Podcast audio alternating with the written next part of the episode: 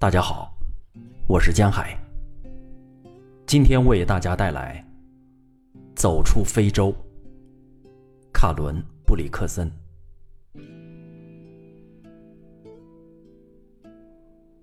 就这样，我成了最后一个意识到自己不得不离开庄园的人。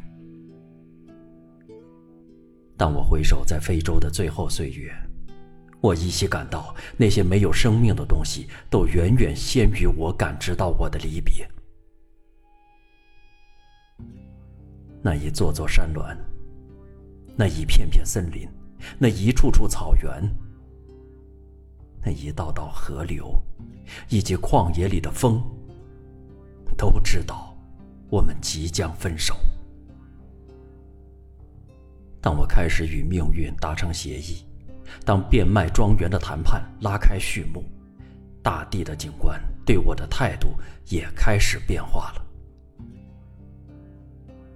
在那之前，我一直是其中一部分。大地干旱，我就感到自己发烧；草原鲜花怒放，我就感到自己披上了新的盛装。而这会儿，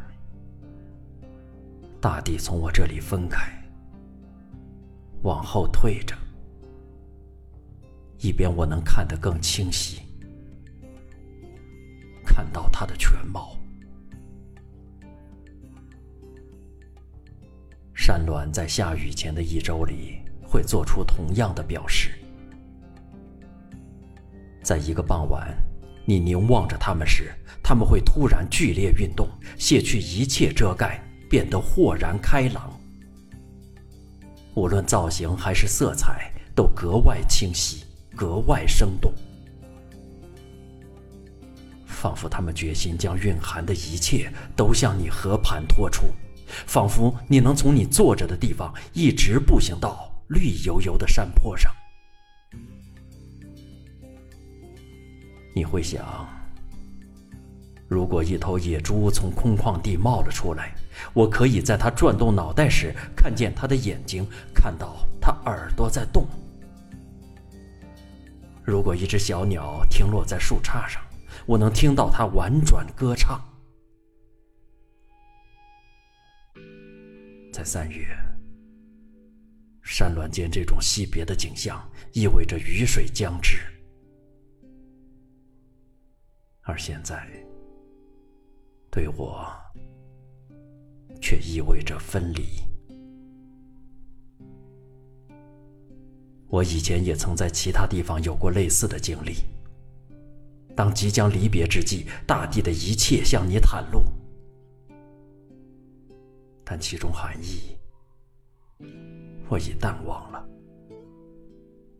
我只是想，我从来没有见到过如此可爱的国土。似乎仅仅凝视着它，就足以使你终生快乐。光与影将大地交织，彩虹耸立于天际。